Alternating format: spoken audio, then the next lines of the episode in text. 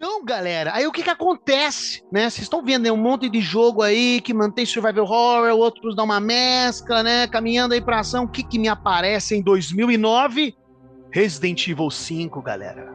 Resident Evil 5 chega, né? Abandonando totalmente esse survival horror que nós conhecemos, né? E dando, talvez aí, não sei, talvez popularizando mais aí a, a este novo gênero, né, que é action horror, né, ação de horror, né, poder ser traduzido assim, em que não tem mais essa coisa de, às vezes até tem, né, dependendo do jogo até tem, né, ambientes é, essa atmosfera, né, macabra, enfim, ambientes intimidadores, mas a gente tem mais recurso, é, a gente não existe mais aquele medo psicológico de avançar no jogo, né, tanto que o Resident Evil 5 se passa de dia em grande parte, né, não não tem momentos. Tem algumas partes assim, enfim, mas a gente percebe que essa ideia do terror ali, que nem a gente conhecia ali anteriormente na saga Resident Evil, realmente vai embora. O jogo traz essa proposta, né? Nunca antes vista na saga, que é o que? Jogar cooperativamente, né? Dá pra jogar com o Chris, com a Sheva, né? O jogo em si é muito bom, mas ele realmente ele perdeu esse survival horror. Né? E, e é alvo de crítica até hoje por conta disso que daí não tem mais nada de terror nesse aspecto, né? Que tem ali, enfim, tem monstros macabros, tem monstros bizarros, tem coisas, né, malucas, enfim, da, do universo, né, da, da Resident Evil, mas não tem mais aquele terrorzinho, né? Aquele medinho que dava quando a gente ia iniciar o jogo. E isso que fala ainda, né? Resident Evil 5. Mas não. Porque quando eu escutava lá o, o, ele falando o título do jogo no menu, eu ficava cabreiro. Ah, se no Resident Evil 5, pelo menos comigo, não, não aconteceu mais isso. Como é que foi com vocês, galera? Como é que vocês viram este game na época? Olha, eu discordo, porque o Resident Evil 5 você devia escutar uns berros nele. escutar o quê? Não entendi. Você dá, muito, você dá uns berros nele no Resident Evil 5. Se você, se você for pego desprevenido, você dá uns berros. É, o maior terror que a gente tá passando é ser cercado, né, Nath? Na, né? Hora, que você, na hora que você é cercado ali por um monte de magia... Aí eu taco uma granada e assisto ele. Isso é verdade, o Resident Evil 5 é frenético demais, né, cara? Pô, é, você fica cercado todo. de magia ali em dois toques, né? E eu fico agoniado porque eu tenho TDAH, né? Muita coisa acontecendo ao mesmo tempo. Meu Deus do céu, o que, eu faço? Tá com a granada. Bom, resolvo, granada, resolve. Já, a, a, a Nats é a rainha da granada, tá? Sempre uma granadinha no bolso ali, né? Garantido. Você tá jogando, jogando com ela, do nada, eu joguei a granada, você vê a granada explodindo na sua cara. porque eu vejo, eu, eu vejo, porque assim, a gente tá fazendo a gravação, aí o, o Dan tá, o Dan tá de crise, eu tô de chefe. Eu tô mais atrás pra ser o backup. Aí quando eu vejo uhum. 395 juntando em cima dele, eu falei, amado, lá vai a granada, porque é o único jeito. É, é, às vezes a sniper não dá conta. É que, eu tô, é que eu tô de quiz, eu vou na frente dando soco, né? Então. Só dando murro nos, é, nos dando soco e ela vai atrás dando granada. É literalmente tiro, porrada e bomba. É, realmente, né? Realmente. É, eu tiro porrada. Eu tiro porrada e bomba na mais pura essência do significado do rolê. Mas o. Não, e aí a Nath nessa frase, ele já resumiu bem o que, que é Resident Evil 5. É tiro, é tiro porrada, porrada e bomba. E bomba literalmente. Por isso, por isso que o, o, o terror ficou um pouco mais para escanteio no Resident Evil 5, né? E, e, ele é visto muito mais como um jogo de ação do que de terror, acima de qualquer coisa. Porrada é. em, to em todos os, os, quesitos, né? Porque você dá soco em monstro, você dá soco em porta, você dá soco em pedra, você soca tudo que você vê na frente. Soquimício. Soquimício. É verdade, né? Né, Wesker? As pessoas mas, falam, mas, do, uh... as pessoas ficam enchendo o saco do Chris porque ele soca pedra, mas ninguém fala do Wesker socando, socando e agarrando o míssil com as duas mãos, né? Ninguém fala isso. Mas o, não, o, a... o, cara, o cara desvia de bala, já começa aí, né? Então. Porra, quando na primeira vez que eu vi isso incrível. Daí, na, então, na primeira vez que eu vi, eu falei assim: caraca, o cara tá muito, né? Porra, ele consegue desviar de bala. Só que depois você para pra pensar assim, cara, mas isso aqui é muito impossível. Como é que o cara consegue desviar de uma bala? Mas, eu acho maravilhoso. Eu... Adoro esse tipo de galhofa. Visualmente é lindo, né? Visualmente é lindo. Não, exatamente. Não. O efeito ali dele desviando e tal é muito legal. É, eu lembro até hoje, a primeira vez que eu fui jogar, eu, quando a gente vai enfrentar ele, Daí, enfim, você pode ir metendo bala e ele vai desviando de tudo. Só que daí chega uma hora que ele começa a dar uns saltos e nesses saltos ele aproveita para te bater ainda. Sim. Isso eu achei uma sacada muito legal do, do jogo, é muito bom. Muito É marcante. o gente, Wesker sabe- capoeirista. A gente sabe que ele bebeu da fonte das irmãs Wachowski, né? Matrix. Matrix tá aí. Totalmente. Total, Totalmente. Total. Totalmente. O Wesker, o Wesker, aquele sobretudo ali, é... não tem como, né? Não, não lembrar, né? Vendo aquilo ali, né? Aquele, Mas, sobretudo, é- aquele óculos à noite. Né? É. Conversa, conversa. Não, aquilo ali não tem jeito, não. Ele desvia pra cá, desvia pra lá. Ele ainda dá uma risadinha, porque ele gosta de ser canastrão. Aquilo é bom demais, tá doido? É, Não, eu ali, adoro, Ali, é- ali começou o... essa parada dos, dos vilões do trash talking em Resident Evil, né? Porque hoje, em dia, que hoje em dia, todo Resident Evil, quando você vai lutar com um boss, ele não para de falar. É insuportável, gente.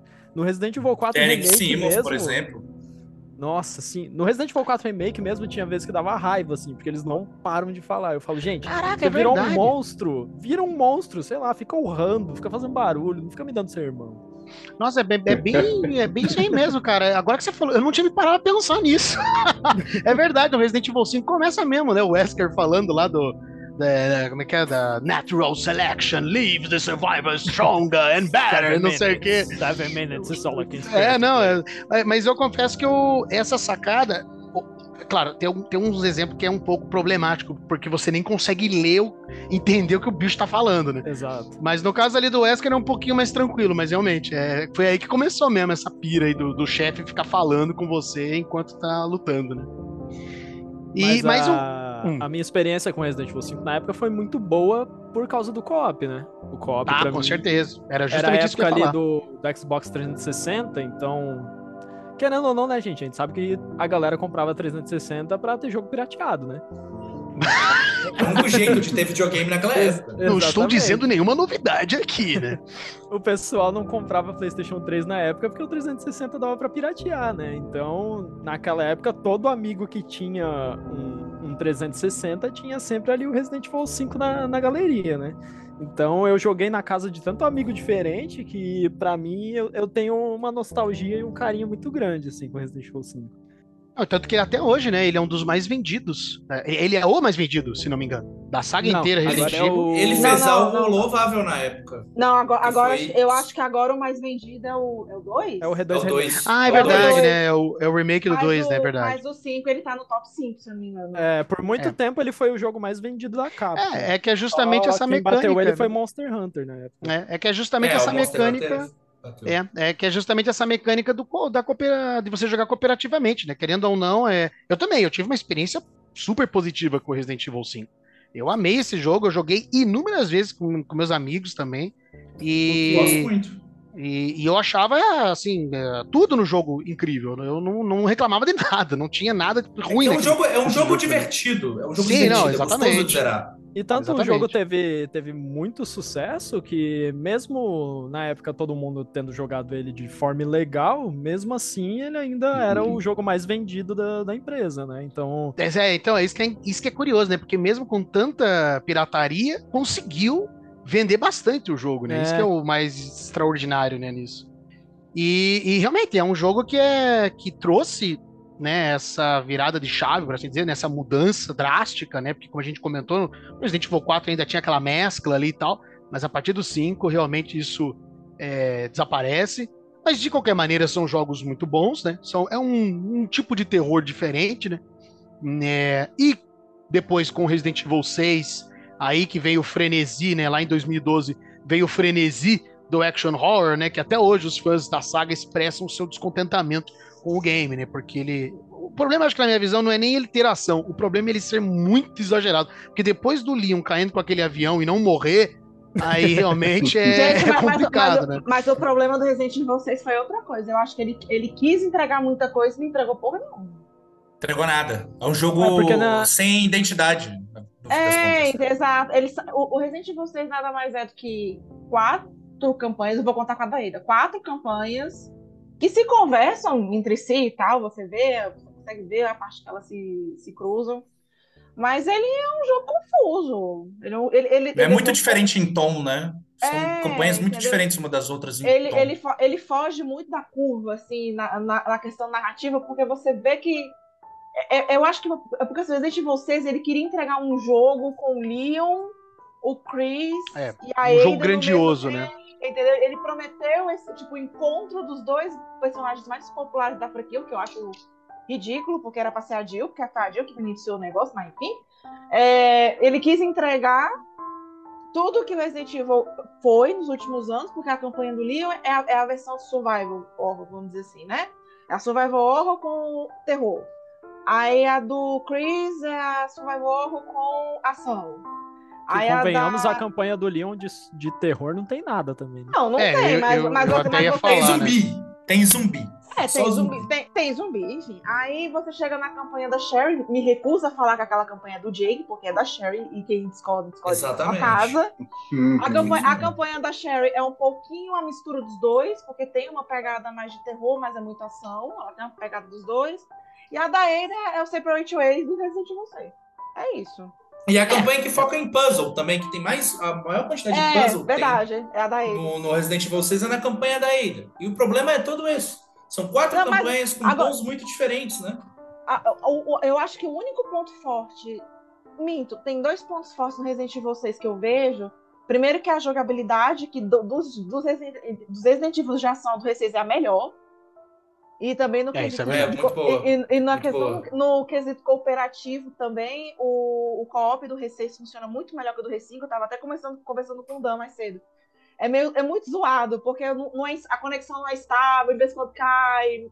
E flui, mas vai- fluindo na, na dificuldade. O 6 não. É, a gente, a gente teve é umas fluido. quedas pra pra conectar o jogo um com o outro também. É, é um sistema bem estranho, assim, pra você conectar com seu amigo, porque você tem que criar um servidor. E daí o seu amigo tem que entrar na lista de servidores e procurar você, É, tipo, não é, é chamar direto a pessoa. No 6 não, no seis não tem isso. Você cria a sala, fecha a sala, convida pelo jogo e acabou. Pronto. O 6 é sem burocracia. E os modos é, é, e os modos extras do R6 na nova geração de Resident Evil, é, pra mim são os mais divertidos.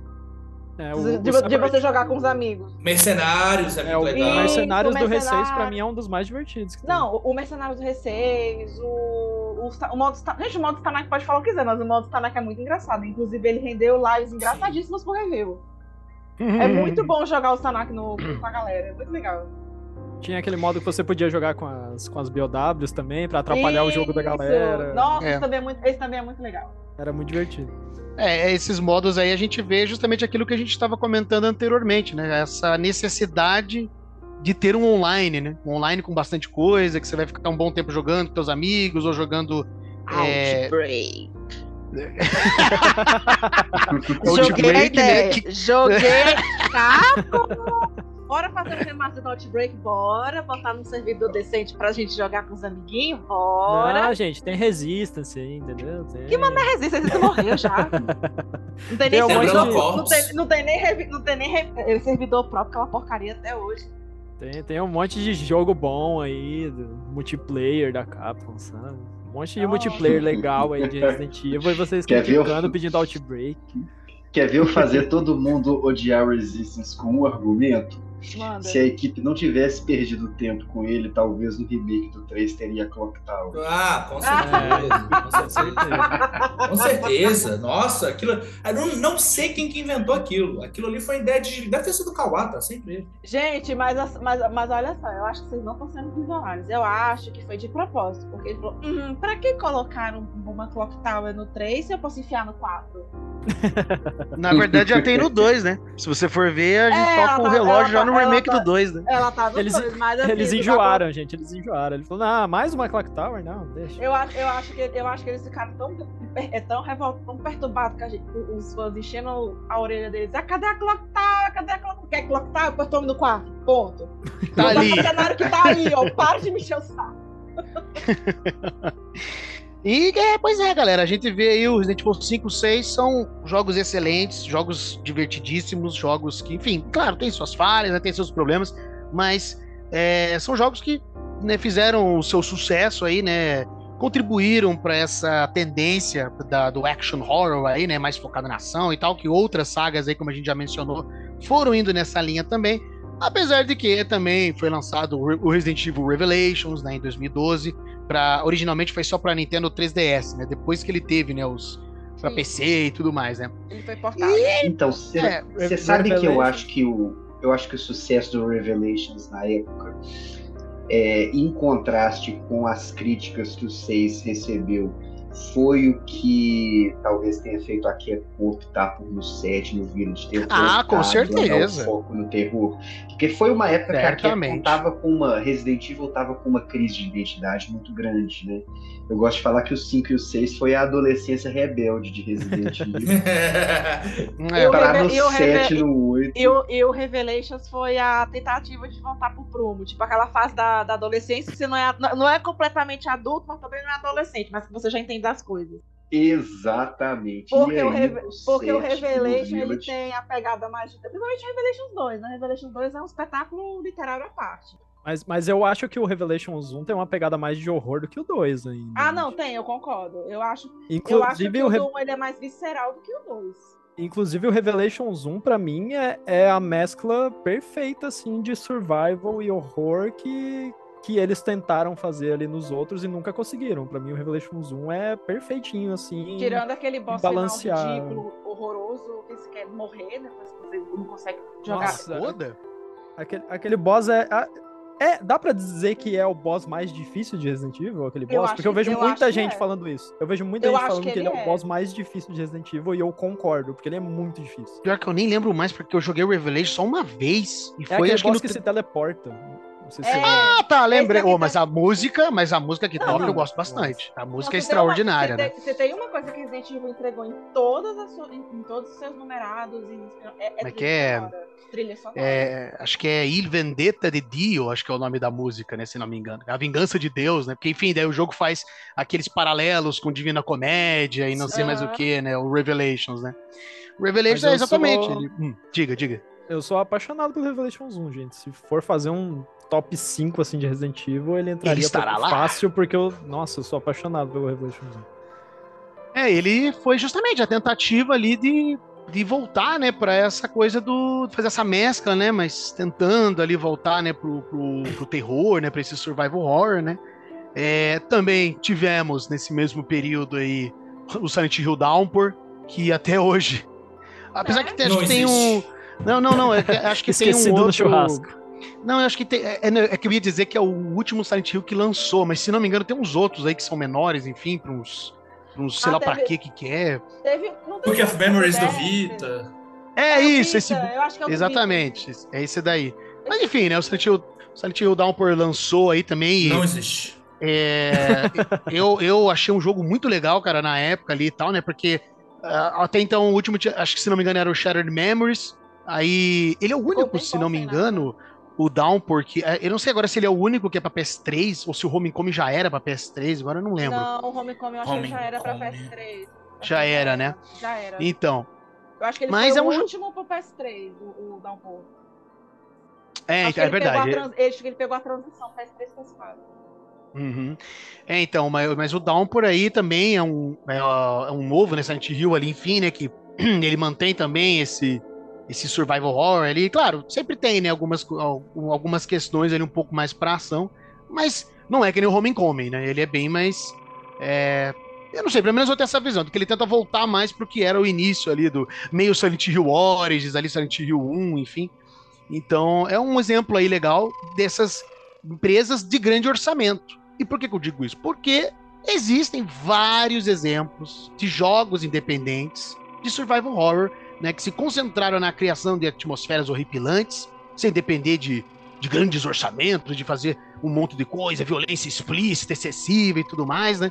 São jogos que são exemplos, né? São, são jogos que mostram que às vezes com pouca grana você consegue fazer uma coisa muito melhor do que alguém que está com um orçamento enorme para fazer um, um game, né?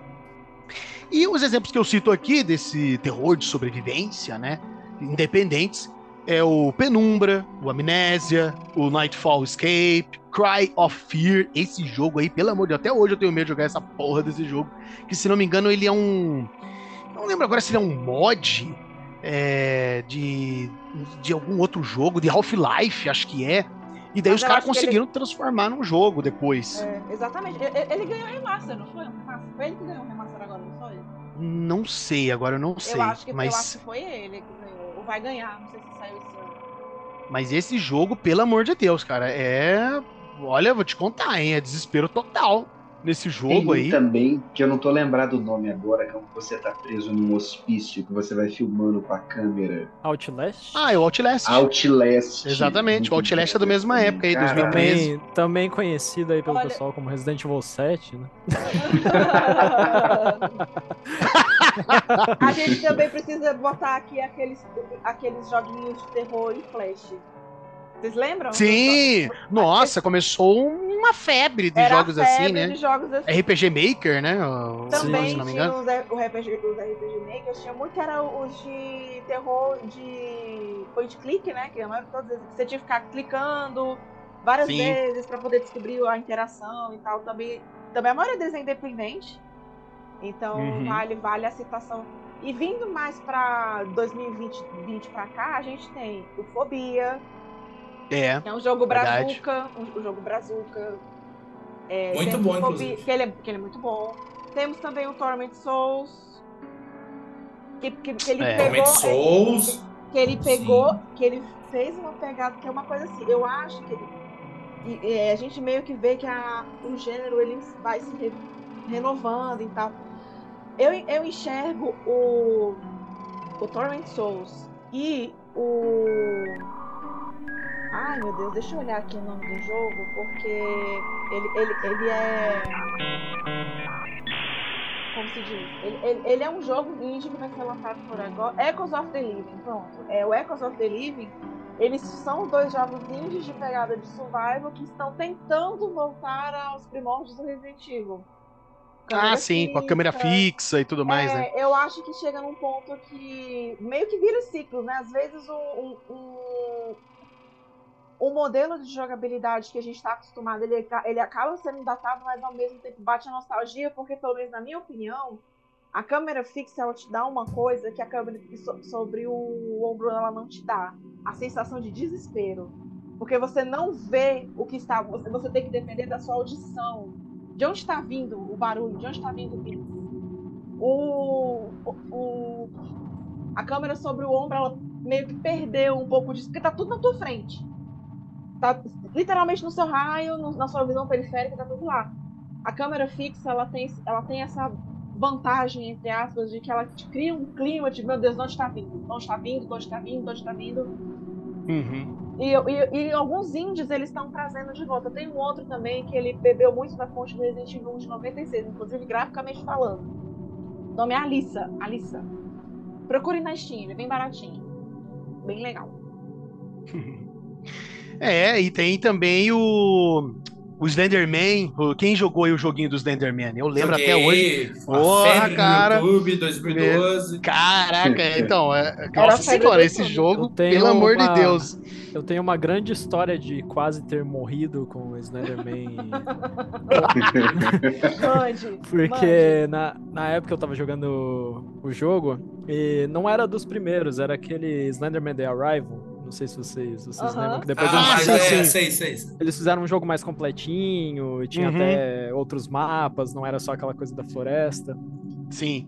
E eu tava jogando o jogo e em um dos mapas lá você tem o Slenderman e tem mais um, um outro monstro que atua junto com ele. E eu tava correndo do monstro e na hora que eu fui virar uma curva, o Slenderman tava parado na minha frente. E eu dei um grito assim e eu senti meu braço formigando. Eu falei, pronto, eu vou ter uma parada cardíaca e vou morrer por causa de Slender. Que isso, cara? Que isso, bicho? Caraca, aí, cara, meu Deus do céu. cara. Que desespero. Pô, eu tô Foi, triste foi por uma você. experiência. Foi, uma experiência, foi um terror de verdade ali que você sofreu, né, cara? Meu Deus do céu. Já passou, passou do terror do jogo para pro terror de, de quase morrer do coração. Caraca, cara, é, não, é até, até dose, né? Os jogos. Eu senti um pouco isso daí, cara, com o Outlast. Eu tinha uns Outlast momentos é assim muito que eu, forte que eu não conseguia. Tipo, eu, eu tinha que pausar esse jogo e ficar um tempo parado ali, porque, meu Deus, é, era um negócio. É que é, é complicado, porque jogos desse estilo, você foge, né? Você não, Sim. não- Você tem que completar um objetivo e ficar fugindo dos inimigos. Então, gente que, que nem eu, né? Que sou acostumado com Resident Evil, que eu posso enfrentar os bichos e resolver as coisas tranquilamente, não existe isso daí. Aí até Sim. você conseguir ter a. Como é que é? A inteligência emocional pra você saber lidar com isso e resolver as coisas, cara, demora, então você fica desesperado jogando o jogo. É, Tanto Tem que algo tanto- que o meu amigo faz que é ótimo. Ele joga esses jogos, aí ele para um pouco, né? Assiste um episódio de é, DuckTales, Naruto, que que seja. Só vê um pra dar, né? desenho, Uma... volta pra dar uma aliviada, É volta. o equilíbrio. Né? Não, pra dar aquele certeza. equilíbrio. Ele, faz, ele realmente faz isso. Não, Outlast, com a primeira vez que eu joguei era aquela fórmula, né? Você joga 5 minutos, daí 15 minutos você passa escondido dentro do armário, e daí você Hum, joga é. mais 5. Exatamente, cara, exatamente. Jogo maldito, desgraçado. É, não é É legal. o modo. né? Você joga fazendo a técnica Pomodoro do inferno. Exatamente. 20 minutos de jogo, 20 minutos chorando, 20 minutos de jogo, 20 minutos gritando. Aí.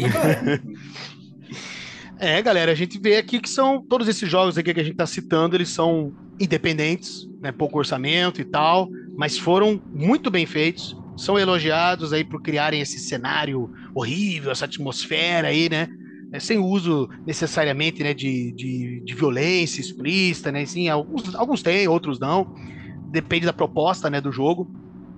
Tem outros exemplos aí também, o Deadly Premonition, tem o Soma, de 2015. O Evil, jo- o Evil Within. que é- Exatamente, do, o Evil Within, né, que o criador aí da saga Resident Evil, né, o Shinji Mikami, saiu da Capcom, fez a empresa dele e produziu, né, do, do Evil Within em 2014, Que é um jogo Jogaço, também, né?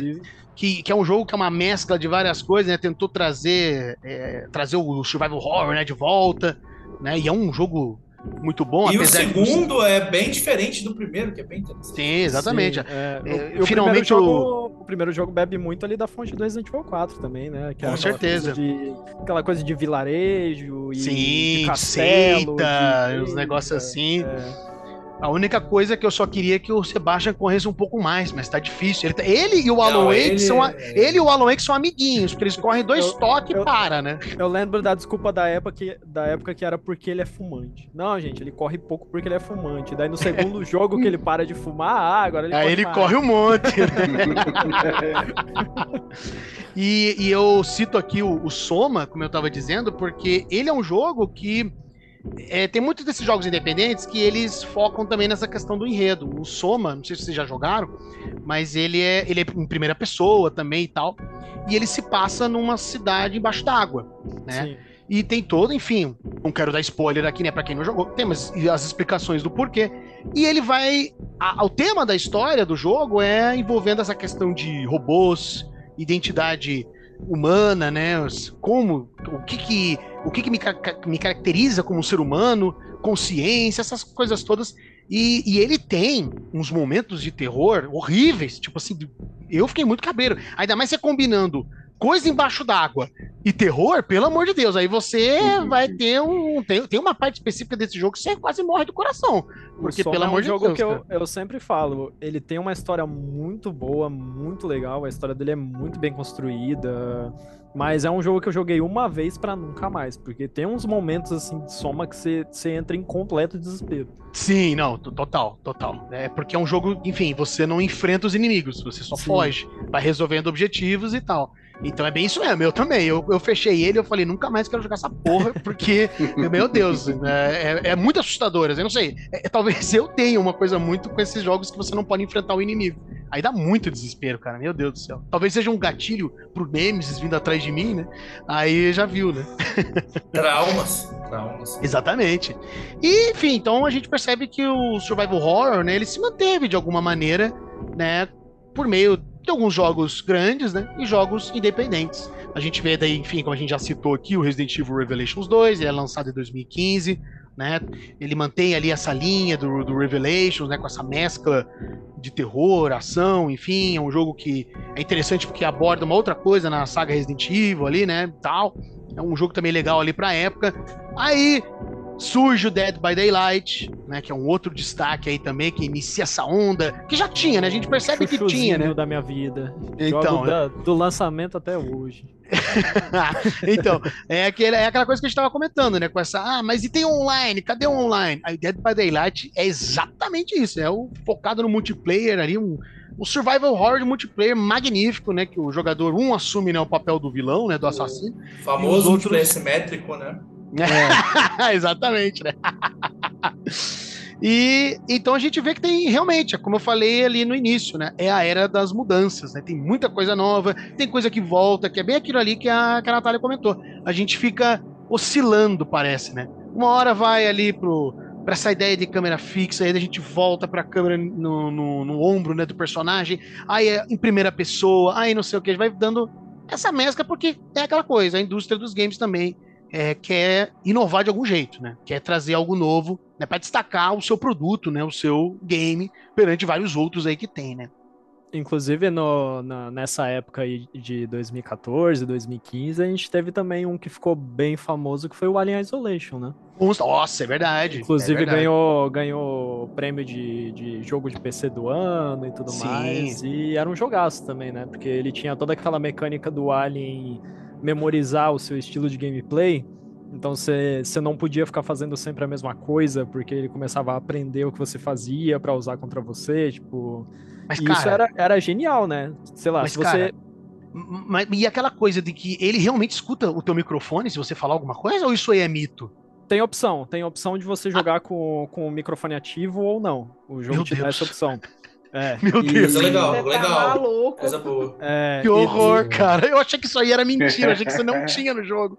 E Meu essa, Deus ques- do e céu. essa questão da IA aprender a sua gameplay é- era muito legal também, porque se Sim. você se escondia muitas vezes embaixo da mesa, depois de um tempo ele começava a olhar sempre embaixo da mesa pra ver se você tava ali. Então ele ia, ele ia memorizando e você ia tendo que jogar cada vez de um jeito diferente pra ele não Coisa boa, né? ligar. É, sim, é um jogo bem Coisa desafiador, né, no fim das contas, né? É isso que é legal. Então a gente vê que essa, essa época aí, por mais que realmente, né, tem a era das mudanças aí, mas tem muita coisa também que se mantém, né, que a gente foi citando aqui ao longo. E eu até cito outros jogos que a gente, volta e meia eu vejo pessoas também enquadrando eles como survival horror, embora eu não acho que entra propriamente, acho que entra naquela questão que nós falamos anteriormente. É um jogo que é de um estilo, mas ele tem elementos, né, de survival horror e tal, desse, desse terror, né? Que o primeiro que eu cito aqui é o The Last of Us, porque ele é um jogo de ação e aventura, né? Sim. É mais focado nesse no drama humano, desenvolvimento de personagens e tal. Mas ele sempre acaba aparecendo volta e meia. né, quando o pessoal começa a falar de survival horror, eles acabam citando. Porque realmente, o The Last of Us tem alguns momentos ali e tal, de, por conta dos, do- dos monstros, os instaladores, os baiacu, enfim. É, não, tem, tem um trecho no Last of Us 1 que é no hotel, que ele é um negócio que até hoje me apavora. É, então. Aquilo ali é bem esquisito. Mas ele é mais um jogo. As pessoas não jogam tanto Last of Us pela. Pe- Pelo fato dele ter elementos de survival horror, jogam mais pela narrativa mesmo. Pela Sim, narrativa, sim, com né? certeza. Inclusive, eu acho que o segundo tem muito mais momentos de terror do que o primeiro. Eu né? também Se acho. Eu também acho. Ele é mais visceral também, ele é, É, mais Sim, gore, sim. mais gráfico, né? E também, enfim, né, já, a gente já comentou do Alan Wake aí também, né, mas é outra citação que eu faço, e o próprio Until Dawn, que é um jogo que eu achei que não ia ser lá grande coisa, e quando eu joguei, eu adorei esse jogo. Until Dawn é um Ele- jogo Dawn. incrível, né? Nossa, Until Ele é Dawn me muito pegou bom. assim, porque ele foi um jogo que lançou sem a gente saber de praticamente nada. Aham. Tinha um trailerzinho ali, bem básico, que meio que te dava só uma base do que ia ser a história, mas a história é completamente diferente do que você imagina, né? Sim, eu Tipo, achei que ia ser uma coisa super boba, sei lá, eu fiquei assim, ah, É, eu- sei lá. Parece uma coisa tão ele e idiota. o, o The Curry também, que saiu ano, acho que foi ano passado, ano retrasado. É, o The Ano Quarry é do passado. ano passado. É, Ano é passado. sim, exatamente. Bom também. Bom também. Exatamente, exatamente. A gente cita eles, claro, eles não são propriamente, né, survival horror, mas, mas eles têm esses elementos, Ah, não. né? Não, Tá lá, Não- tá lá no meio. Tá lá no tá meio. lá no meio, é, né? É um rodo de sobrevivência. Dependendo do que você escolhe, você morre ou É. você vive. Então, pra É, é, dá, isso, dá, dá pra entrar, né, querendo ou não, né? Não, não, como é que é? Ele é- tem mais essa coisa de drama, é, drama não, né? Um jogo interativo, né? que Você pode É um jogo tomar- interativo. Tomar decisões, alterar o final, essas coisas todas, mas ele tem ali o pezinho no terror, né? Until Dawn, inclusive, que eu acho que é o maior acerto da Supermassive até hoje, porque depois disso, assim, dos jogos dele, não teve nenhum que eu tenha me interessado tanto quanto foi o Until Dawn na época. Acho que também pela novidade. Eu acho que o The Quarry. Acho que o The Quarry é, é, é difícil falar o nome desse jogo. Eu, eu acho que ele e o Until Dawn É, são não. dois. É que, Ah, o, mas o que eu- dois jogos. Não que vou eu negar, não vou negar que o Little Hope também me deixou muito o intrigado, Hope, cara. O Little Hope dá um cagacinho. É, não, eu, eu, vou achei começar a jogar bom. ele agora. É eu vou começar a por- jogar ele é agora, porque- que ele tava pra- na é por- PSN é- Plus lá. eu vou- Ah, eu tenho, eu, eu tenho a trilogia do Dark Pictures pro PS4, inclusive. O que eu sinto muito que aconteceu com esses jogos da Supermassive é que eles foram ficando cada vez é, cada vez menos interativos. Eu não sei, eu senti que o The Quarry, ele tem muitos momentos de você assistir e não, não fazer nada, assim. Que eu não sentia tanto com o Until Dawn, porque o Until Dawn toda hora você tava É. caminhando pra alguma sala, você tava fazendo alguma coisinha, você tava... Eu acho que isso aí é uma consequência, porque querendo ou não, esses jogos, eles. Você pode perceber que não demora muito pra eles lançarem. Eu acho que daí é um pouco de. É, é talvez de preguiça. anual, né? É, então, não- anual. Não sei se é porque, porque eu- a gente fala às vezes preguiça, mas às vezes o coitado dos desenvolvedores, eles querem fazer um negócio bem feito, mas os executivos já chegam, não, tem que lançar. Que Ah, lançar, lança, logo aí, agora. Lança. Lança É, aí que temos que ganhar dinheiro. Aí os, os coitados nem, nem dá tempo de desenvolver um negócio melhor, né, às vezes. Tanto que o tempo de jogo diminuiu bastante, né? Porque o Until Dawn É. ele tem em torno de umas 8 a 10 horas ali pra Sim, você não, terminar, é. E os, os Dark Pictures geralmente é 4, 5 horas. É, Ainda depender do caminho que você faz, né? Um pouco completamente relativo aí. Sim, sim. É, com certeza. Mas eu sinto que no. Eu sinto que o Until Dawn, no geral, assim, tinha muito mais a se fazer. Então, galera, chegamos então na última parte aqui do nosso resumo, aqui, né, de toda a nossa jornada aqui, vendo a evolução, as mudanças, as tendências do survival horror, dando gênese a até outros gêneros aí, né, subclassificações aí, que eu quis denominar como a Era do Retorno, que é de 2017 até agora, pelo menos por enquanto, né? Vamos ver mais pra frente. Inegavelmente, com o lançamento do Resident Evil 7 em 2017, né, a saga Resident Evil voltou às suas origens do survival horror, reintroduziu elementos, né, aí de gerenciamento de recurso, resolver quebra-cabeça, um ambiente é, sinistro, você fica coado, o jogo está em primeira pessoa, né? Então tem essas mudanças aí, né? E tem essas características básicas, né, que a gente já mencionou, né, que são similares aos jogos anteriores, né, aqui da franquia, né? Então a gente daí a partir daí o que que acontece, né? Começa a surgir essa onda também de remakes, né? Com o remake do Resident Evil 2, o remake do Resident Evil 3, do 4, tem o lançamento do Resident Evil 8 e a gente percebe que com o sucesso do remake do Resident Evil 2, ficou nítido que desencadeou uma nova tendência, que é você relançar jogos clássicos de survival horror, né? Fazer remakes deles, né? E a gente viu aí remake de Dead Space, que já, já lançou, né? Muito bom. Tem o remake do Alone the Dark, que a gente já comentou aqui, que vai ficou pro ano que vem, 2024. Tem o remake do Silent Hill 2, que até agora, né, não teve muita coisa. E isso daí também despertou um novo interesse, né? Um, um voltou, parece que o survival horror ele voltou a ficar chamativo e as pessoas quererem jogos nesse estilo, né? Jogos centrados com esse terror de sobrevivência e com menos ênfase em ação ou fazendo uma mescla ali deles. É como, por exemplo, o Callisto Protocol, né? O Callisto Protocol é idêntico ali, a ideia é muito similar ao Dead Space, né? Com os monstros vindo e você tendo que de- detonar eles. E agora Inclusive, os também. mesmos produtores também, né? Exatamente, exatamente. Os mesmos desenvolvedores ali do Dead Space fizeram aí o The Callisto Protocol, que é um jogo fenomenal, né? Tem até uma mecânica diferente porque ele tem essa coisa de bater, né? É mais combate físico do que dar tiro, né? Claro, você tem umas armas ali, né? Mas o, o foco do jogo é o combate físico, né? Essa foi a, o chamativo dele, né? Pra fazer a diferença. Que é aquela coisa que a gente estava comentando anteriormente, né? Que nem Fatal Frame lá com a questão de tirar foto dos inimigos, né? Sempre vão trazendo coisas novas, o que é muito legal, né? Porque vai dando essa diversidade aí na, na, na indústria. E também agora, né, galera? Com o lançamento do Alan Wake 2, que nós já comentamos aqui, né? É o primeiro jogo da Remedy que ela diz propriamente ser um survival horror deles, né, e tal. Então, é, a gente percebe que realmente, ao longo dessa jornada, teve surgimento, teve suas tendências, mudava uma coisa, adicionava isso, voltava para o que era, e a gente está nessa situação agora. E o que eu destaco é a capacidade da Capcom, porque assim, claro, a gente sabe que a Capcom tem os problemas dela, tem os defeitos dela, que a gente sempre cita aqui, e tem que citar mesmo, mas a gente percebe que, simultaneamente, a Capcom tem uma competência, ou talvez uma sagacidade, enfim, de perceber, tipo, putz, posso pegar isso aqui e fazer um jogo. E só, ficando nessa questão aqui do gênero do survival horror, a gente percebe muito isso. Ela teve a, a contribuição dela e acabou influenciando os outros com Resident Evil 1 em 96, com Resident Evil 4 também em 2005 e com Resident Evil 7 aqui em 2017 e também até mesmo Resident Evil 5, Resident Evil 6 também, né? Porque influenciou ali essas outras sagas. Até mesmo com os remakes, né? Depois Exatamente. o remake do 2, aí veio com certeza. o 3 que, que, querendo ou não, entre aspas, deu certo também, veio o 4. Olha o Dead Space voltando aí com o remake, por exemplo. Pois é, Alone não, in the Dark vai ganhar um jogo novo também, então. Exatamente. Então a gente percebe que é, como eu falei, a Capcom ela, ela é muito competente nesse aspecto de analisar o mercado e trazer um jogo, enfim, que consegue influenciar os outros, porque no caso ali do Resident Evil 7, certamente a influência que eles tiveram foi justamente do PT lá, né, da, do, do, Kojima e tudo mais. Devem ter visto aquilo ali e falar assim, putz, a gente pode bolar alguma coisa assim, podemos trazer Resident Evil talvez, ou quem sabe até uma, uma saga nova, mas não. Principalmente depois do cancelamento de, de, de Silent Hills, né? Porque... Exatamente porque o, P, o PT fez um barulho enorme na época que ele, que ele foi lançado, e daí depois veio o cancelamento do jogo, né? Então ficou aquela brecha entre. É. Pô, tá todo, mundo, tá todo mundo querendo algo nesse estilo e o jogo foi cancelado. Dá pra aproveitar isso aqui. Exatamente. Mas, mas, sabe uma coisa, mas sabe uma coisa que é interessante? Que eu acho que, eu acho que a gente não parou pra pensar nisso. É, a gente está acostumado a Resident Evil influenciar novos jogos.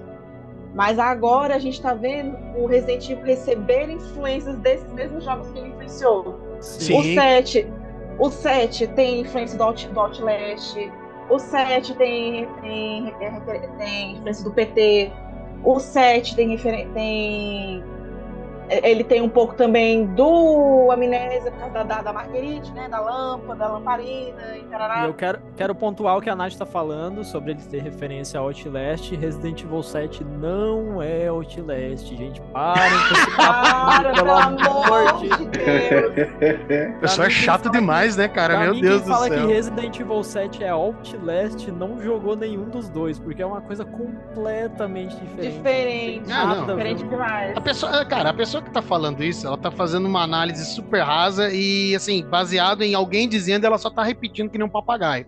Ela não é, tá analisando, ela não analisa essa... a proposta é dos dois jogos. De, é, o, é o comentarista de youtuber que a gente chama, né? É, é você vê, que, o cara vê o youtuber coisa... favorito dele falando a coisinha e ele acha, nossa, eu vou dizer isso porque eu vou ser muito intelectual. Daí ele fica repetindo como se fosse uma coisa super, nossa, caraca. Não, não e, ele acha, e ele adota aquilo como se fosse uma verdade absoluta. Eu, eu sempre falo isso pra, pra galera que joga em live, quando a gente tá em live, né? É, ah, mas tal jogo é ruim, tipo, falando, vamos supor, do. Sei lá, do. Do Tem gente que fala que não gosta do remake, vamos dar um exemplo. Uhum. Aí eu chego e falo, mas baseado em quê? Nas vozes da sua cabeça ou porque você pegou um jogo e jogou? Porque são duas coisas completamente diferentes. Sim. Eu acho que pra, até para você falar mal de um negócio, você tem, que, você tem que jogar.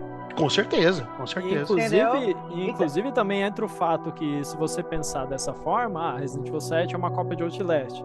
Aí beleza, Outlast é uma cópia de outro jogo, que daí é uma cópia de outro jogo, que Sim. vai seguindo. Eu, inclusive, tive uma, uma discussão com enfim, né, na internet, não sei porque também, né, a gente perde tempo com isso, né?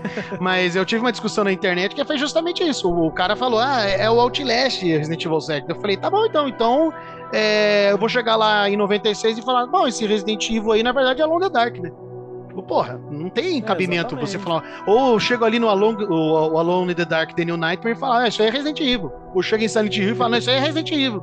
Você, é, com, vou... com um monstro sobrenatural. Porra, não vou pegar como. alguém jogando Outlast e vou falar, nossa, mas isso aí é Condemned, né? É, não, as pessoas aí eu pego, não... Aí eu pego o Condemned e falo, nossa, mas isso aí é Fear, né? É, não, é exato, exatamente. é exatamente, parece que as pessoas... As pessoas têm que entender que a indústria dos games, assim, sei lá, como cinema, literatura, você se inspira nos outros, você vê coisas ali e você reutiliza isso, você expressa de outra maneira. Não tem problema Exatamente. nenhum fazer uma coisa dessa. Tanto não só se inspirou em outros jogos Resident Evil 7, né? Tem muita inspiração ali em filmes também, como o próprio Com certeza. Serra Elétrica. E... Então é, gente, hoje em dia nada se cria, é muito difícil, entendeu? Mas você pode pegar inspirações para fazer outras coisas. Na verdade, assim, é. e não é nem hoje em dia toda obra sempre tem algum tipo de Claro. referência de Exatamente. alguma coisa que já existe, assim. Não existe nenhuma obra que exista sozinha no vácuo, assim. Ela sempre vai pegar algum tipo de inspiração, seja em outras obras daquele mesmo período, ou seja em fatos e acontecimentos históricos daquele próprio Claro, período. pra, ali. pra criar Então, você tem que ter base de alguma coisa. tudo é uma tudo é uma grande teia de, de influências e de referências. Não existe uma coisa que seja 100% original. que é justamente o que a gente está falando aqui exaustivamente, que é o gênero do survival horror, galera. A gente percebe que ele teve as suas origens, ele foi se transformando com o passar do tempo, aí virou o survival horror. Aí começou a ter um monte de outros jogos que pegaram essas, essas, essa base e montaram a sua própria identidade, como a gente já falou aqui, do Silent Hill, de Fatal Frame, de vários outros jogos, de Dead Space, que, e, cara, porra, não tem como você jogar Dead Space e não ver ali que tem Resident Evil, que tem Lovecraft, Influência, né? um monte de influência ali. É impossível. Não existe um jogo que é. que não. Ah, não. ah, Nossa, que é tudo original. A gente pensou tudo agora, né? Porra, impossível, tá? Quem fala isso é porque faz uma análise rasa da, do jogo, até porque os jogos têm propostas diferentes também, né? Então. É, é interessante de ver essa evolução do aqui do survival horror, desse gênero, que é, é assim. É um dos gêneros que o pessoal sempre vai mais atrás, né? Porque todo mundo adora levar um sustinho aí né, com esses jogos que são magníficos.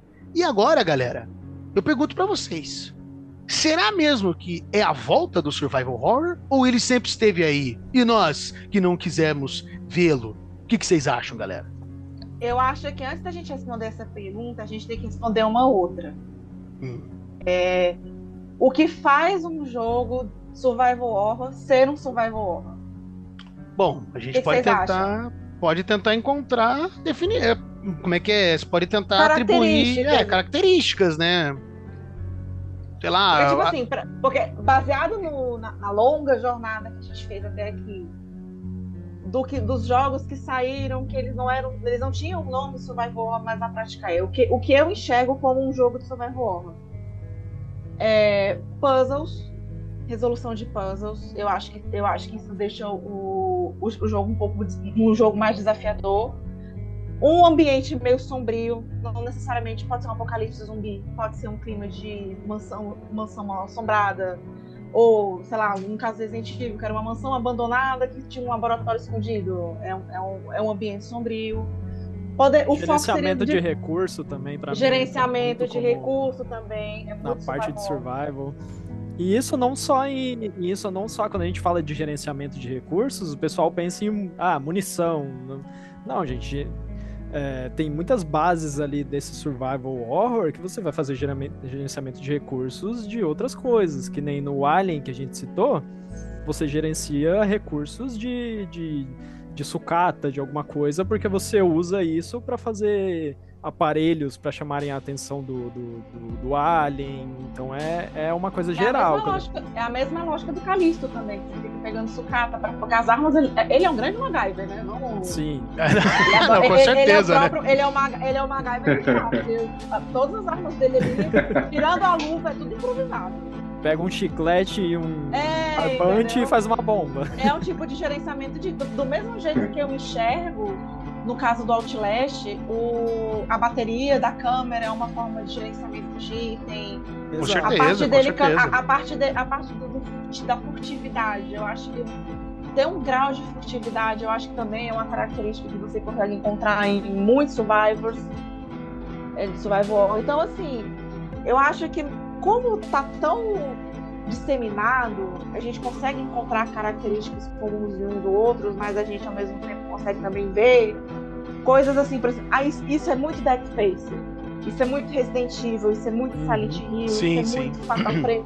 Eu acho que eu acho que a gente chegou num ponto que o, a- o gênero survival horror, eu acho que ele é cíclico. Ele não, ele não vai. Aí respondendo a pergunta do, do Felipe, eu acho que ele é cíclico. Eu acho que ele nunca deixou de existir. Eu acho que ele tem seus altos e baixos, do mesmo jeito que o, o Sweet Home começou e o Resident Evil popularizou o survival, nasceu dele, vários nichos, nasceu. Várias influências, né? Exato, nasceu Silent Hill, nasceu Siren, nasceu Fatal Frame, nasceu Haunting Ground, nasceu um monte de jogos maravilhosos, cada um com a sua característica específica. Silent Hill é terror psicológico, o Clock Tower ele tem um pouco de terror psicológico, mas ele também é a questão mais focada na sobrevivência, porque você tem que correr. No Clock Tower 3, se a sanidade da, da Jennifer estiver alterada, ela começa a cair no chão, ela começa é. a bater na cabeça, a cara na parede. Mesmo recurso usado no Eternal Darkness. Eternal Darkness é um jogo do, do GameCube maravilhoso, que é toda uma pegada de survival horror sobrenatural. E a sanidade, ela afeta, a sanidade da personagem, ela afeta diretamente seu desempenho de gameplay. Se a sanidade dela tá baixíssima, ela começa a ter visão, ela é. começa. É. A, a, imagem dela começa a correr atrás dela querendo matar. Os puzzles começam a enganar ela. Então, assim, é uma pegada. Cada um vai ter a sua pegada e você vai ver, hum, esse aqui é, esse aqui é muito um, esse aqui é muito outro. Então eu acho que o, o, o Survival hoje, ele, eu acho que ele ganhou um pouco de alta por conta do, da popularidade de alguns jogos que voltaram como remakes. Então, assim, querendo ou não, o pessoal começou a olhar mais pro Survival Horror de volta de 2017 para cá. Que veio Outlast, veio Resident Evil 7, veio. Quais os outros bombados de, do, de 2017? O próprio Evil Within 2 também. É. Isso, o Evil, o Five Nights at Freddy's, que querendo ou não, lançou o filme agora. Que, é, que já é outra vertente, outra parada também, né? Completamente é, diferente, que é exatamente. bem legal por isso. E também a gente não pode esquecer que o próprio DBD, que ele, ele meio que inaugurou um gênero, ele inaugurou, entre aspas, um gênero de cooperativo assimétrico, que o, o Resistance bebeu dessa fonte, Sim. o Reverse também bebeu dessa fonte. Mas ele também criou o próprio nicho para jogos de survival nessa pegada. Temos recentemente o do Massacre da Serra Elétrica, Sim, que também é nessa tem... pegada. Tem também o do, do Jason. O, do Jason. O do Jason. Teve também o de, de Evil Dead. Tem o Evil Dead, tem os novos que nasceram depois do Phasmophobia, teve também, que ele também nasceu que é do bom DVD. também. Sim. O Phasmophobia é muito bom. Também tem aquele Devour, Devour também que nasceu, que também é indie. Então, assim, querendo ou não, os indies, eles estão meio que deixando. Eles não deixam o gênero survival morrer, entendeu? Exatamente. É, esse, é, esse é o meu ponto. É exatamente esse o meu ponto. Manda. Não, não, é exatamente isso aí meu ponto, que, que o Survival Horror, ele, ele mais consegue se manter justamente por conta desses jogos independentes, porque os, as empresas de grande orçamento parece que elas ficam muito preocupadas, tipo, ah, será que vai dar certo? Será que a gente vai vender? Será que não sei o quê? E daí acaba não fazendo, ou acaba fazendo um jogo que é mais ação do que terror, que aí entra no action horror, porque eu acho que você definiu muito bem o survival horror, que é justamente isso, é todas essas características aí. Isto é o survival horror. É evidente que ele não é estagnado. Ele não vai ser não. sempre a mesma coisa. Ele vai ter. E, e ele tem que ter coisas novas. Porque senão, realmente, vai virar tudo jogo igual e não vai ter mais graça nenhuma jogar esse tipo de game. Né? Então, é, ele, ele evolui, mas ele não abandona né, essa coisa de ambiente macabro, gerenciamento de recurso, vulnerabilidade, monstros muito fortes, inimigos poderosos, ou que você tem que fazer de um outro jeito para enfrentar eles, ou às vezes você só tem que fugir, às vezes você tem que se esconder, né, a furtividade. São essas coisas básicas que montam esse gênero. Porque se, se, se isso não monta o gênero, então ele não é gênero nenhum, né? Ele tem que ter essas Sim. características básicas aí, né? Eu acredito que muito do muito do, do, do, gênero se manter vivo vem exatamente desses indies, né? Porque Com certeza. Eles, eles também dão base para as empresas maiores continuarem fazendo jogos, né? Porque o Outlast, na época que lançou, era um jogo indie e ele fez um baita de um barulho, né? O Amnésia também, gente. O Amnésia. Sim, Amnésia também. Amnésia. Mas se vocês na época for ver... Lança... Pode, pode, pode. Complementa. O Outlast, na época do lançamento, ele fez um barulho enorme, todo mundo começou a falar do jogo e jogar, e daí eu acho que também já dá a base para essas empresas maiores fazerem jogos voltados para isso, né? Sim, elas ficam, dá para ver que elas ficam de olho assim para ver o que que tá dando certo e acaba querendo fazer alguma coisa, né? acho que pelo fato dos indies terem uma liberdade criativa maior, acaba se tornando uma grande fábrica Com de certeza. ideias ali. E que as empresas do AAA ficam de olho mesmo ali para poder é. ver o que, que, elas podem. E, e sabe também aplicar. outra coisa que eu acho que a gente também não pode, é, não pode deixar de lado pra, na, no caso dos índios? Igual eu falei mais cedo, o, o gênero ele, ele, é, ele é cíclico, vez ele tem seus altos e baixos, mas eu acho que os índios eles conseguiram manter o gênero em evidência por dois motivos. Primeiro, igual o Caio falou, a liberdade criativa, o baixo orçamento faz com que você seja muito criativo. É. E muitos desses jogos que, que, são lançados indies agora é tipo de uma pessoa, é uma pessoa que programou, às vezes é um trabalho de faculdade que ele está fazendo. Então você vê, você nota o empenho da pessoa, que, do, do, programador, Sim. do produtor e tal, na, na, produção do jogo. Tanto Por que eu, lado, tem, tem, tem um exemplo. Ele... Tem um exemplo muito interessante, de, justamente disso aí que você falou, de final de faculdade, de trabalho de final de curso, que é um jogo brasileiro, inclusive. Não sei se vocês já viram, que é A Lenda do Cabeça de Cuia. É um jogo de point and, point and click, que é justamente isso. Você tem que ficar fugindo do, do cabeça de cuia, né? Que é uma lenda, né? Aqui do, do, do Brasil. E que você tem que resolver quebra-cabeças, você tem que fugir do bicho e tudo mais. E por quê? Porque justamente tem um orçamento baixo, mas os caras conseguiram pensar numa coisa que até então não tinha nenhum jogo abordando isso. Ainda mais para nós brasileiros, aproveitando dessa questão do folclore brasileiro. E também a gente chega num outro ponto que eu acho que Muita gente hoje em dia não gosta de tocar nesse assunto, mas ele é necessário. Nostalgia. Ah, sim. O né? indie. Né? Isso aí é um perigo. É um é, é, é, é, como, como, diz o, como diz meu pai, é uma faca de dois legumes, né?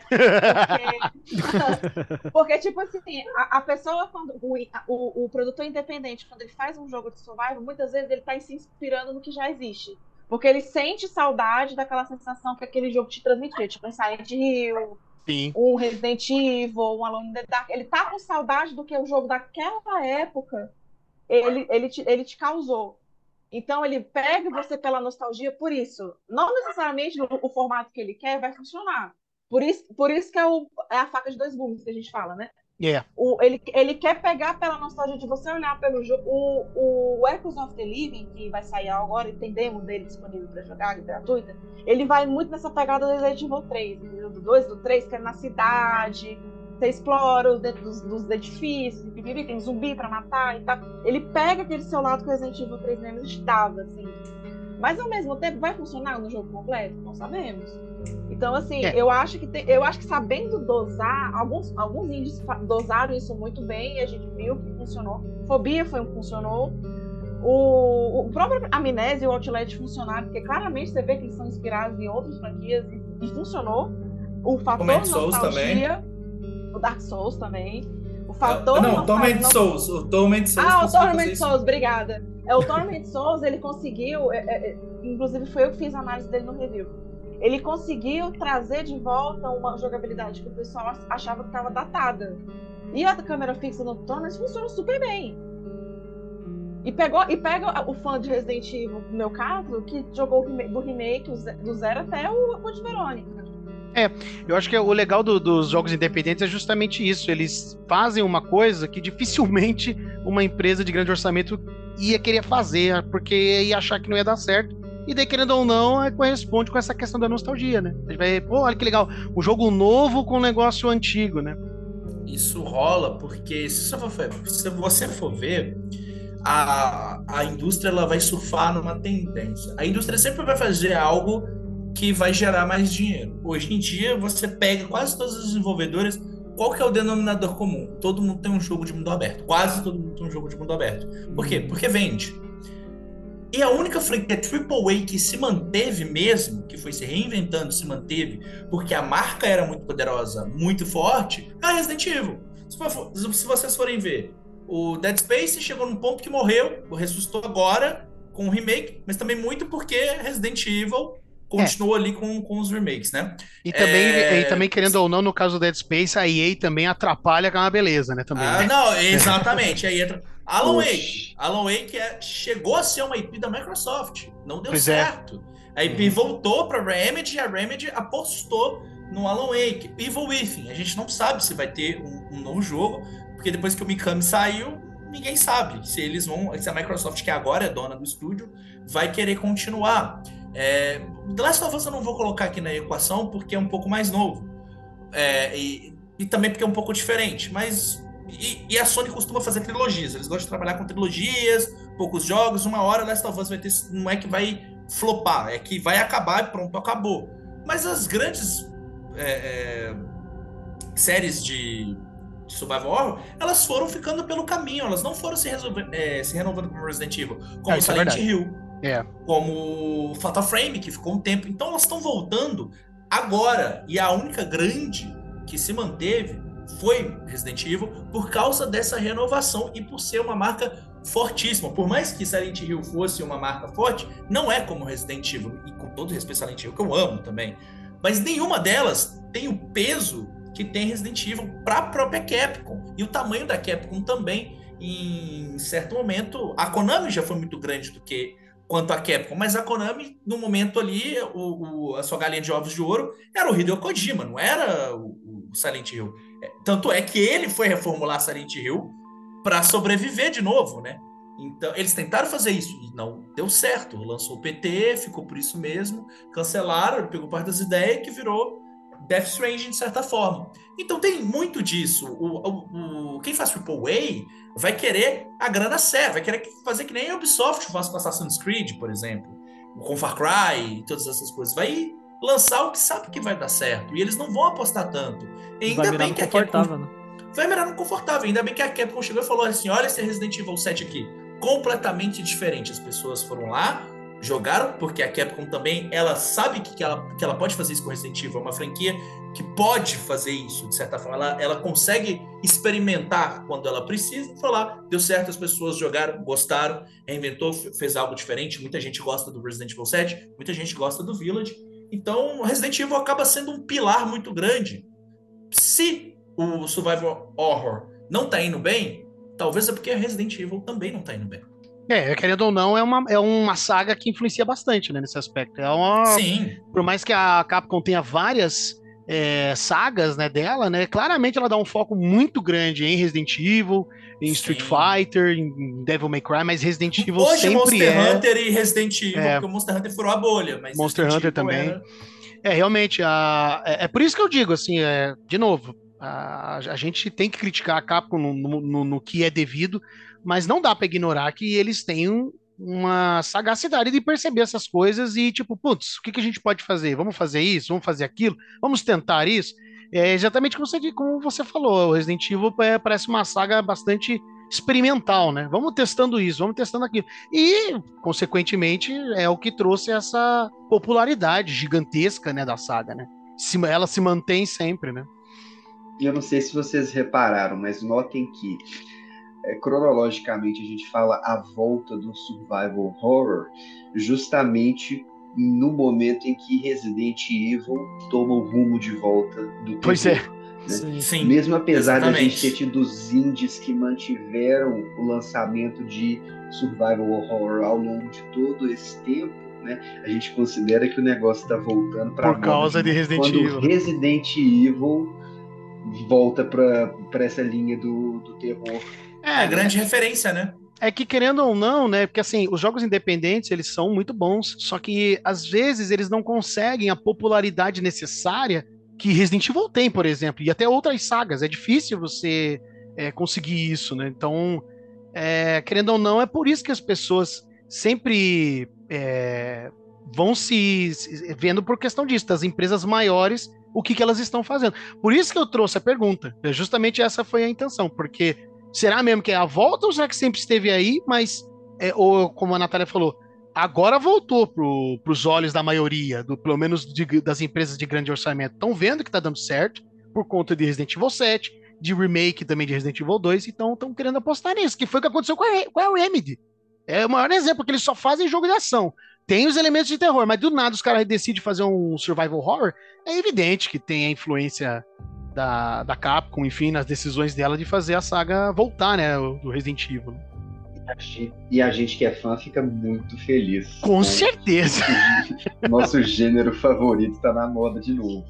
Não, e, e, Resident Evil 7 foi, foi completamente diferente de tudo que eles já tinham feito, e mesmo assim é um baita de um jogo, né, gente? Pois é.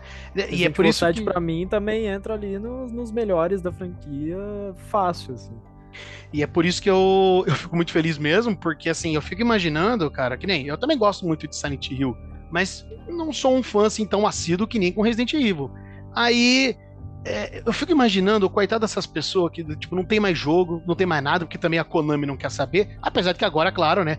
É tipo assim, tem o remake, tem outros jogos Silent Hill, mas não é ela que tá fazendo. São outros estúdios que estão fazendo o game, né? O que é muito, o que é muito triste, cara. Pois Eu é. fico imaginando, é, eu fico imaginando o, o, o órfão de Silent Hill como ele se sente. é ex- É o exato. é- tratamento que, que Resident Evil tem, Silent Hill tem. É, É. É, eu, é isso que eu fico imaginando, porque assim, é. Que nem eu, esse ano, peguei todos os Silent Hill pra jogar. Já no Silent Hill Origins, já não é mais a mesma equipe, né? Do Team Silent. Não, não. E você começa Não, a não é. perceber que tem diferença, que tem umas coisas diferentes ali, que vai mais pra uma coisa ocidental. E vai perdendo um pouco disso. Não é que o jogo é ruim, o jogo é muito bom, só que ele vai perdendo essas É, coisas é aquele, aquele terror japonês, aquele, aquela coisa que eu tava falando no início, né, que influenciou o survival horror, você não vê da mesma forma. É, é um terror diferente, né? Mas você sente essa, essa, essa saudade, assim, essa vontade. E é engraçado, porque a Konami parece que ela não tá interessada nisso, né? Tipo assim, não, vamos, vamos deixar aí essas outras empresas fazerem, a gente só tá preocupado aqui com os nossos pachincos, e é isso aí, né? Então é, é Não, triste, mas é- assim. É uma, é uma decisão meio burra, porque é, é tipo a certeza. gente pedindo pra Capcom lançar o pacote dos clássicos, sei lá, só pra PC, se for o caso. O fã, Yeah. o fã, da, o fã do Silent desesperado pelo Konami, pelo amor de Deus, remaster. Não precisa lançar o novo, não, só remasteriza o que tem, recupera. Lança qualquer coisa. É, pelo amor de coisa, Deus, a gente, né? A gente compra, pelo amor de Deus, a gente compra. É. E, e a, e a- e a Konami tá lá olhando pro patinho. É, exatamente. A Konami lança um joguinho em flash de Silent Hill qualquer. Daí a. Konami vai lá e lança mais uma imagem, né, para você colocar de, no skate, né, de Silent Hill. É, exatamente, é isso que, que é a merda ainda, né? E lança. Que é, que é um novo shape pra skate aqui. é, e, e lança o Parâmetro Pyramid de- Head no Dead by Daylight. Foi a maior contribuição deles nos Ah, últimos anos. foi. Isso É, exatamente, cara, exatamente, Isso, exatamente. isso a, a Konami até não encheu o saco e acabar e, e cancelar a licença pra Behavior, né? Porque o, o, o, o Leatherface ele saiu do Dead by Daylight por causa disso, né? É, ele, lançou ele voltou agora, ele né? lançou o jogo dele, entendeu? É, o Leatherface voltou agora, mas na época que anunciaram o jogo dele, ele saiu, né? Ele ficou um tempo Pois fora. é. O jogo já deve ter flopado já. É, o Pyramid Head eu acho que ele ainda tem pra comprar, mas só se você comprar a versão Silent Hill do jogo. Ah, mas, ele, é, É. mas ele, ele vem, ele vem no pacote da DLC do Silent Hill mesmo. Não sei porque eu comprei. Ah, sim. É, porque eu, Eu lembro que teve, teve uma época que eles lançaram o Dead by Daylight e Silent Hill, que daí você comprava o jogo de Dead by Daylight e já vinha ali com a DLC inclusa. É, mas infelizmente, assim, a gente, a gente fica zoando e tal, mas porra, a, Konami, a gente fala que o pessoal não, ganha- não sabe ganhar dinheiro, né? A Konami é uma. É, não, a, isso é Konami, a, verdade. Konami, a Konami ia rachar de ganhar dinheiro se ela só, só relançasse. Só É, tomasse só vergonha fazer o na cara. Só É, pegar- mínimo. Não, pega ali o- ter- Pega ali o Silent Hill tem- 1, o 2, o 3, o 4, Não, lança não. remasterizado e pronto. É, não, mas se for pra lançar um remaster igual do Metal Gear Solid, nem precisa. Não, pois mas é, a não. Mas a, gente, mas a gente também cai em outro problema, porque vocês sabem que a Konami ela perdeu os arquivos do Silent Hill 1, né? É, aí, aí a gente. Aí a Se gente já dá. aí- lançar aí- aí- o remaster aí- baseado na versão de PS3 360, também não. Aí, ah, não, não, não, mas é que eu tô te falando. Aí é a oportunidade perfeita pra quando eu olhar. Hum, tá todo mundo fazendo o remake dos seus joguinhos? Bora fazer um remake do Silent Vou fazer 1, agora. tá? É, Vou fazer agora. Aí é a chance dela. Não quer ganhar dinheiro. Inclusive, eles têm umas IPs muito boas, né, gente? Não faz nem sentido ter tanta IP parada Pois é. assim. Não, e Silent Hill é a franquia. é a- é- se, eles fizessem um remake decente do Silent Hill 1, a Konami ia ficar milionária. Ela ia rachar de ganhar dinheiro. Porque todo mundo tá pedindo, todo mundo Não, não, não, não, não, mas vamos ver aqui agora esse novo Pachinko, que esse aqui é o novo do mercado, aqui que você vai adorar e a gente vai ganhar muita É, a grana. Konami, a Konami ganha muito dinheiro com hotel. É. Eles têm vários. Eles têm uma rede de hotel. Eles ganham muita Ah, grana tá. turistas. Eles chegam lá, triste. tem vários videogames pra jogar jogo antigo deles, que é só uma atração do hotel. E o, quarto, tem- o seu quarto não for temático do hotel lá do Silent Hill 5, eu não quero, não. Não, Pelo amor de Deus, pelo amor de Deus, não. Eu quero tema, Só eu quero temático. Solid. Se eu, se eu entrar nesse quarto e daí quando eu acordar tem um monte de, de corrente na porta, fudeu, cara. Porque se Um de isso comigo. É, não, pô, pelo amor de Deus, cara. Não, pra- tem que Não é ouvir pra- sirene. Se você não ouvir sirene nenhuma, é tudo, é tudo fake news. Sirene primeiro. Já, pen- já pensou no meio da madrugada, você dormindo, começa a... Meu Deus, cara. Já não, pensa não, tá pegando Ah, é, fogo tá no legal, hotel já. Aí não, não fala isso aí não, Daniel, pelo amor de Deus. a essa hora, a essa hora que, que você descobre que são nomes dos meninos. Essa hora nem existe mais homem. É, é isso, galera. Querem comentar mais alguma coisa? Querem adicionar mais, um, mais alguma questão? É isso aí, gente. Eu, Eu acho que é isso acho que a aí. gente falou, trem- eu acho que a gente adicionou tudo. O trem, o, o trem é cíclico. Tem apoio aos índios, principalmente jogo brasileiro. Bora apoiar É, os brasileiros. exatamente. Exatamente. Valorizem os indies, gente. Valor, porque... é, valorize o índio, gente. O, assim, os, índio, os a gente- últimos jogos da minha vida que eu viciei muito foram indies, então deem É, muito os valor meus, os, meus, os meus também. Os É. meus também foram índios.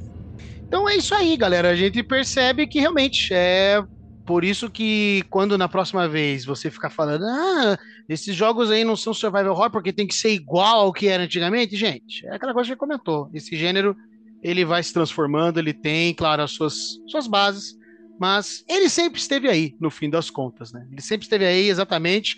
é, é, vão atrás, quem não tem o hábito, né? Vá atrás de jogos independentes, vocês vão encontrar pérolas, vocês vão encontrar coisas inimagináveis, tão boas quanto os jogos de grande orçamento aí, os AAA da vida, tá certo, galera? Se você nos ouviu até aqui, nós agradecemos imensamente. Por gentileza, siga aí o Review nas redes sociais, inscreva-se no canal do Review no YouTube para que você fique por dentro das novidades, né, e acompanhar as próximas edições aqui do Reviewcast que virão. Nós aqui do Review amamos a saga Resident Evil, amamos falar de terror, portanto, queremos bater altos papos sobre diversas coisas relacionadas à saga e, obviamente, compartilharemos nossas conversas e queremos saber a opinião de vocês, galera. Então comentem aí, moro? Vocês acham que Survival Horror voltou só agora ou vocês acham que ele sempre esteve aí? Diga aí, nós queremos saber, moro? É isso aí, galera. Muito obrigado e até a próxima. Muito hoje. Valeu, valeu. Valeu, tchau. Valeu!